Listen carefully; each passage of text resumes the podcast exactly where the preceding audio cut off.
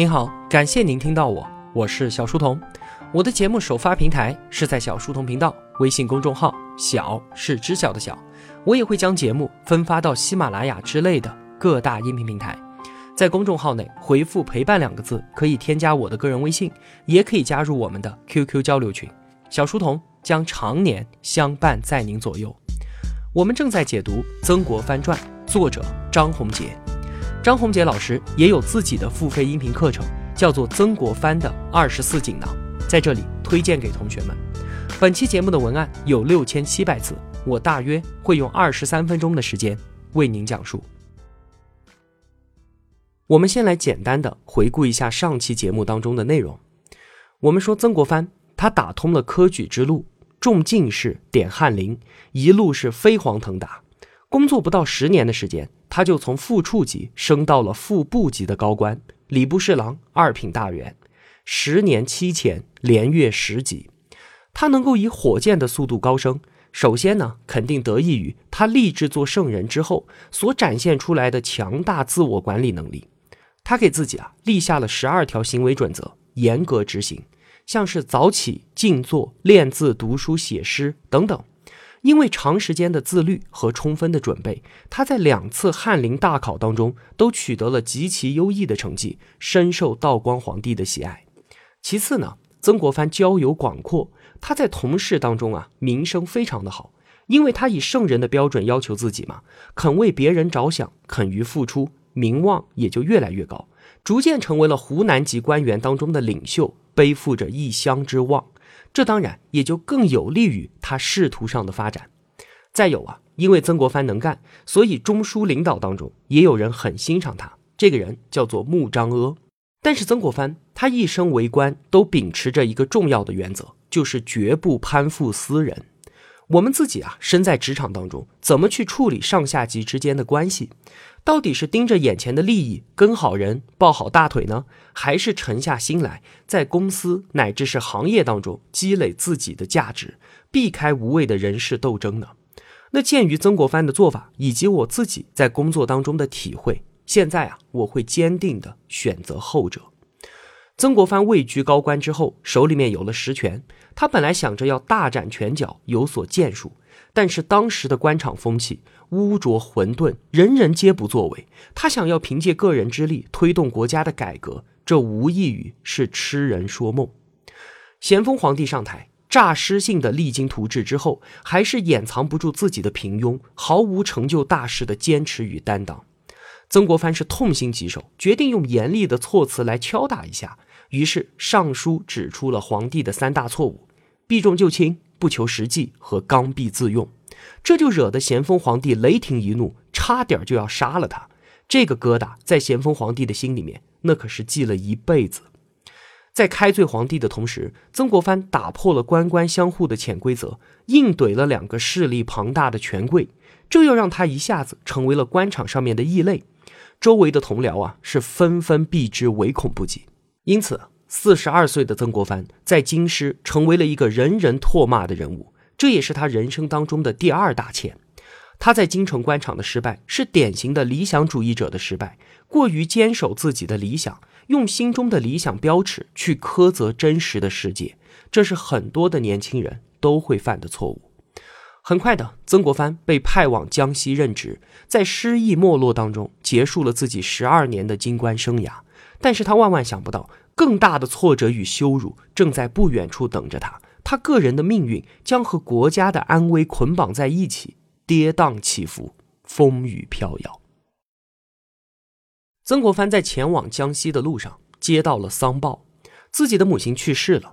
在当时啊，官员的父母去世，必须要回家守孝，所以曾国藩这个主考官的美差肯定是当不成了。不过呢，他也毕竟是涵养深厚，很快就平静了下来，起身返回湖南老家。这个时候啊，他自己也觉得，在如今的这个官场上是没有办法实现我的远大抱负了。反正已经官居二品，完成了光大门楣的任务。现在，曾国藩打算一心只读圣贤书，开始了自己的学者生涯。可是，就在他决定西隐山林的时候，咸丰皇帝下达了一道命令，让他赶紧出山。这是怎么回事呢？原来啊，是太平天国愈演愈烈。在咸丰刚刚继位的时候，广西金田就爆发了起义。现如今呢，太平军从两广挥师北上，湖南、湖北地区纷纷糜烂。咸丰皇帝情急之下，就命令各地在籍官员协办团练，也就是组建民兵武装力量。其中啊，就包括在家守孝的曾国藩。那接到命令的他呢，本来是打算拒绝的。他想啊，一来我是个文官出身，现在想要投笔从戎、带兵打仗，哪里有那么容易啊？更重要的一个原因呢，就是他对于咸丰已经彻底的失去了信心了。倦鸟刚刚归巢，肯定也不想复出嘛。但是啊，曾国藩有一位好朋友前来吊孝的时候，得知此事，是力劝他出山。这位朋友说：“你之前总是抱怨官场死气沉沉，没有办法实现你的政治理想。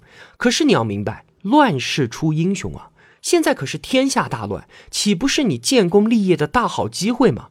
你这个时候不去，什么时候去啊？曾国藩恍然惊醒，哎，对啊，现如今天下大乱，秩序崩解，中央对于各地的控制力度大不如前，这不就是天赐给我的开天辟地、赤地立心的大好机会吗？于是曾国藩决定出山大干一场。他是正二品官员，礼部侍郎，和湖南巡抚，也就是湖南省的省长是一个级别的。湖南其他所有官员的级别都没他高。那来到长沙，他立即就在巡抚衙门边上设置了一个审案局，并且以自己的名义发文昭告全省，要把整个省的社会治安工作都给统抓起来。当时啊，太平军已经去到了湖北，湖南呢就得以喘息之机。但是太平军把当地的这些土匪势力都给带起来了，所以现在稳定社会治安就成为了当务之急。曾国藩的审案局其实就是湖南省社会治安严打指挥中心。他来到长沙之后啊，展现出了霹雳手段，把全省的民间团练武装全部召集到一起，加以训练之后，就开始四处剿匪。紧接着，他又把工作放在了除暴安良、打击地方黑恶势力上面。曾国藩认为，非常时期就要用非常手段，治乱世需要用重点，所以他就下令。凡是地方上有土匪、流氓、抢劫犯，你们给抓到了，不需要经过州县两级的审理，直接送到我这儿来。对于黑恶势力违法犯罪行为，我是零容忍，来了就按照最高规格接待，直接杀头。审案局成立了四个月，曾国藩亲手杀掉了一百四十多人。那在他的命令下，手下杀掉的罪犯就更是几倍于此了。从此呢，曾国藩就得到了一个外号“曾剃头”。他在这件事情上的铁腕和残忍，确实是令人吃惊的。儒家本有好生之人，可是曾国藩为什么一出山就要杀人如麻呢？这就正如我们之前所说，非常时期需要非常手段。现在太平军势力横行天下，民众都认为官府不足为惧。那在这样的情况之下，为了重新树立威信、稳定秩序，就需要实行这样的恐怖统治。曾国藩他说。如果天下能够太平，我也不怕背上残忍的骂名。他的铁血手腕很快就收到了成效，湖南省的社会秩序立即就安定了下来。那曾剃头那么有担当，解决了那么大的问题，深受匪患遗害的百姓肯定是拍手称赞的。那官员是不是也应该感谢曾国藩的有所作为呢？其实根本不是的，不仅没有任何的感激，反而还是极其的厌恶。为什么呢？曾国藩变得恶名满城，成为众矢之的的原因，其实非常简单，就是因为他动了别人的奶酪。他设立的这个审案局，就把各级的社会治安权通通都收归到了自己名下。权力那可是封建官员们的眼珠啊，也是他们主要的收入来源和得到他人尊重、巴结和攀附的唯一资本。你曾国藩现在把抓捕、审理、监禁、处决权通通都收归自己所有了。那其他的官员要怎么办呢？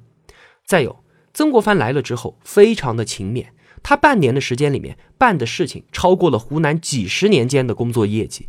那曾国藩的能干就反衬出了其他官员的无能，这又让其他人的面子往哪里搁呢？咸丰当时是任命了四十三位团练大臣，其他人的做法多半就是分为两类。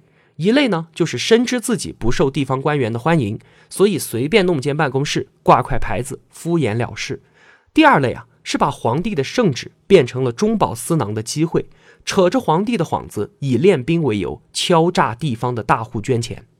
只有曾国藩憨头憨脑的，不要钱也不要名利，只想着为国家分忧。他竟然拿手直接去戳其他官员的眼珠子。曾国藩已经混迹官场那么多年了，当然不是不通世故之辈。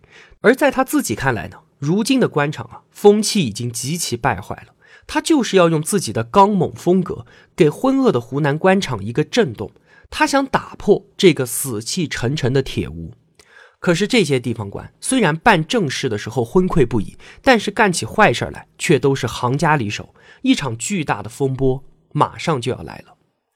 曾国藩来到长沙，在抓治安的同时，还着手创建了一支崭新的军队，也就是我们熟知的湘军。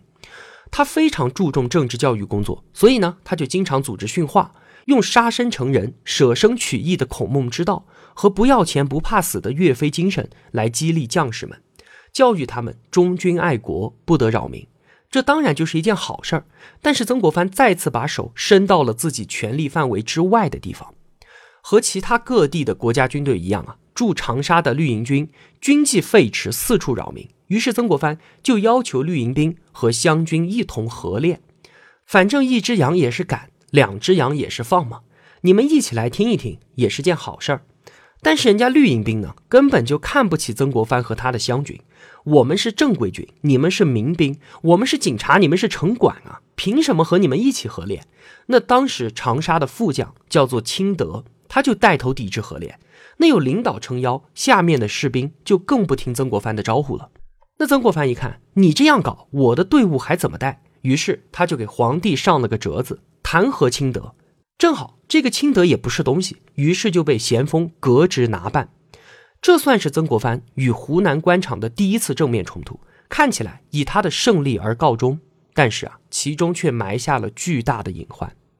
我们之前就说，晚清的官场讲究官官相护，常在河边走，哪有不湿鞋？彼此掩盖，才能够最大的保证集体的安全。像曾国藩你这样动辄咬人、上书弹劾，会令人人自危的。而清德的上司湖南提督，也就是湖南最高军事长官鲍启豹。就正在准备着要报复曾国藩，绿营兵啊，看湘军一向都不顺眼，这次又借故与湘勇发生了械斗，双方各有负伤，曾国藩就非常的生气，没有据力还打什么仗啊？于是他就给鲍启豹发了一封公文，要他逮捕带头闹事的绿营兵。鲍启豹呢，正好借此机会报复，他就故意把几名肇事的士兵五花大绑，然后大张旗鼓的给曾国藩送去。同时呢，让人散布曾国藩要严惩这几个士兵的消息，鼓动军人闹事。结果啊，事情是越闹越大，绿营兵群情激愤，上街示威，要求曾国藩放人。这个时候啊，满城的官员都关起大门来袖手旁观，等着看曾国藩的笑话。绿营兵见状，胆子就更大了，竟然开始围攻曾国藩的公馆。之前我们说啊，曾国藩的这个审案局是设在巡抚衙门的院子里的。那曾国藩觉得，你们这些人胆子再大，也不敢武装攻击我这个朝廷二品大员吧？所以在被围攻之后，他还在若无其事的处理公文，毫不担心。不料啊，绿营兵竟然破门而入，打伤了他的随从，连曾国藩自己都差一点挨了刀子。他赶紧夺路而逃，跑去敲隔壁巡抚的大门。外面闹事儿，巡抚骆秉章可是听得一清二楚。可是直到曾国藩来叩门。他才故作惊讶地出来调停，士兵们一看巡抚大人来了，也就规矩了。骆秉章上前给那几个被捆绑的绿营兵松绑，还连连道歉说让兄弟们受委屈了。这些士兵一看巡抚大人竟然给了那么大的面子，也就兴高采烈地回去了。骆秉章转过身来，一句安慰曾国藩的话都没有，而是说了一句：“以后打仗还得靠他们啊。”然后就走了。可以想见。曾国藩是气得哑口无言，全湖南的官员看着前段时间飞扬跋扈的曾国藩被狠狠地修理了一顿，个个是眉开眼笑，一时间到处都是对于曾国藩的讥笑之声。这是他有生以来遇到的最严重的挫折，也是他人生的第三大欠。之前我们讲的他进秀才时的艰难和在京城官场的挫败，与这次相比啊，完全就不在同一个档次。堂堂副部级高管。差一点就让闹事的兵痞给杀了。这样的事情在今天我们根本无法想象，可以想见曾国藩要有多么的生气。他的第一反应是要向皇帝控诉，干脆把到长沙以来受到的所有排挤和委屈，通通向皇帝陈述一番。但是转念又一想，我这一道奏折上去，顶多扳倒一个暴起报，我难道还能把全湖南的官员通通打倒不成吗？这样一来，那我以后在湖南的处境岂不是更加的举步维艰了吗？经过几个夜晚不眠的反思，他做出了一个完全出人意料的决定。牙被打掉了，我不让别人知道；眉毛我都不皱一下的咽下去，然后忍辱负重，卧薪尝胆。我不再与长沙官场纠缠，而是带着自己的湘军前往僻静的衡阳。我不与你们争一日之长短，待我练就神兵，斩获武功，才是挽回今日之辱的最好的办法。一八五三年，四十三岁的曾国藩背负着耻辱来到衡阳。湘军的出现啊，是中国近代史上的一件大事儿，这直接就改变了曾国藩个人和整个国家的命运走向。曾国藩在家守孝，接到的命令是帮办团练，也就是训练民兵在当地剿匪。但是曾国藩出山之前，他就已经想好了，他要以团练为名，创建一支属于自己的军队，用它来挽救朝廷，再造国家。可是啊，我们可以想见。这当然是一件非常危险的事情。为什么？因为在任何朝代，军队那都是国家的根本。清朝历代皇帝从来都没有让汉人染指过军权，所以曾国藩想要做的是一件挑战国家原则的事情。那他为什么还要冒着毁家灭族的危险要做这件事情呢？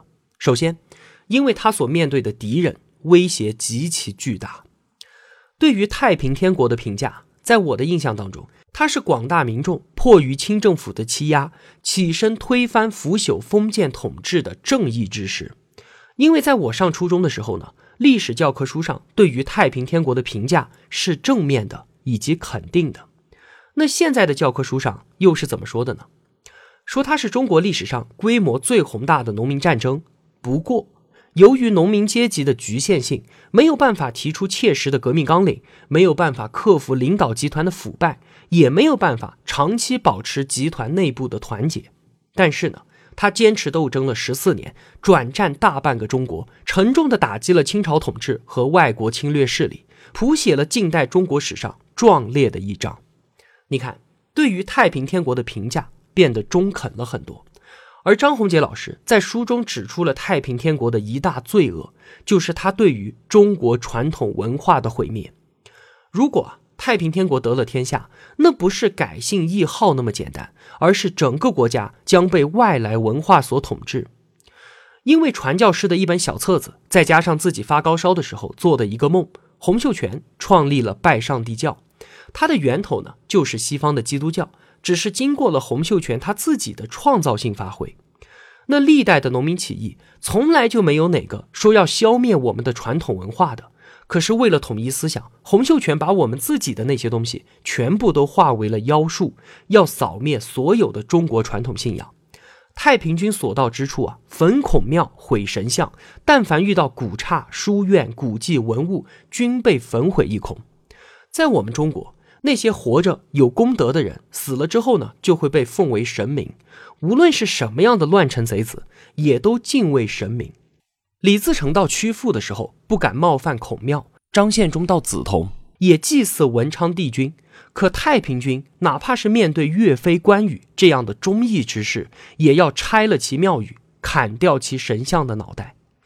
洪秀全在南京倾全城之力建造天王府的时候，更是将六朝以来的古建筑尽数拆光，像是举世闻名的南京大报恩寺被炸掉，明代故宫被毁坏的只剩下一座门，所有的寺观庙宇或焚或拆。那作为文化载体的书籍就更是如此了，只要搜到藏书，尽数销毁；读书的、买卖书的人一律斩首。所以在曾国藩看来呢，如果太平天国起义成功，中国将陷入到巨大的蒙昧之中。这也是他决定挺身抵抗的第一个原因。太平天国不仅仅是大清帝国的敌人，而是整个中国传统文化的敌人。那再有，曾国藩为什么不想着利用大清朝的正规军去平定，而是非要自创湘军呢？这个原因就更简单了，因为当时啊，正规军已经烂到地上了，无法改造。在道光二十九年，也就是一八四九年的时候，有一位俄国外交官来参观了一次八旗军队的火炮射击训练。这本应该是大清帝国军界的重要活动，就算皇帝他不能够亲自前来，也要派亲信来观摩。像这样高级别的军事演练，想来应该是军容整齐、气势如虹的。可是现场的情况却让这位外交官是大跌眼镜。演习开始之前，士兵们都漫不经心，有的在抽烟袋，有的在吃着早点聊着天，还有的呢坐在那儿缝裤子，几乎没有人关心即将开始的演习。正式开始之后啊，整个过程都敷衍了事，胡乱开炮，甚至有的炮弹直接就落在了大炮的旁边。像这样的演习简直就是儿戏。这位外交官他得出来的结论是。中国的炮兵与欧洲的相比，唯一的相同之处就在于他们都能够打出炮的响声。所以啊，就是这样一支军队，不仅在英国人的大炮面前不堪一击，哪怕面对武器装备远远落后于自己的太平军，也是一触即溃。对于正规军的这个现状，曾国藩早在京城兼任兵部侍郎的时候就非常的清楚。所以他明白，想要挽救国家，只有一个办法，那就是抛开正规军，赤地立新，从头开始训练出一支有战斗力的崭新的军队。但就正如我们之前所说，一个汉人想要跳出国家的体制，创建军队来替代国家的正规军，这绝对是一件大逆不道的事情啊！这是在挑战统治者最敏感的那根神经啊！对于这一点，他自己当然是清楚的。曾国藩这个人看上去保守，但是在一些大问题上又展现出了其他人根本不具备的巨大勇气。为了挽救国家，他决定放手一搏。首先，他既然接到的任务是团练，那就借此为伪装向皇帝上书。因为省城长沙的防守力量空虚，所以呢，他想要建立一个规模稍微大一点的大团，也就是以练团之名行建军之实。一般的团练啊。都是不出各乡各县的，在当地募兵，也保证当地的平安。他要在长沙建立一个大团，用来防守省城，甚至是出省作战，这就突破了朝廷对于团练作战区域的限制。这样一来，他还可以在整个湖南省招人。曾国藩为官多年，凭借他对于官僚体系的了解啊，他知道如果按照常规来办，永远都不可能成功的组建湘军。所以，曾国藩在这次的奏折上耍了这么个心眼。咸丰皇帝当时已经焦头烂额了，也不觉得这是一件什么坏事于是就批准了曾国藩的请求。这道批复啊，就成为了他的尚方宝剑。事实证明，曾国藩就是这样一个极其善于抓住机会和创造机会的人。但是呢，在组建湘军的过程当中，遇到了非常多的问题，像是他自己没有带兵的经验，该怎么办呢？他是一个二品大员。但是在地方上没有名正言顺的实权，该怎么办呢？湖南当地官员的多方掣肘该怎么办呢？没有制度保障，没有军费来源，又该怎么办呢？这一系列的问题，曾国藩他如何解决的？而后他又是怎么一鸣惊人、血洗长沙之辱的呢？下期节目我继续和您说。好了，今天就与您分享这么多。如果我有帮助到您，也希望您愿意帮助我。一个人能够走多远，关键在于与谁同行。我用跨越山海的一路相伴，希望得到您用金钱的称赞。我是小书童，我在小书童频道与您不见不散。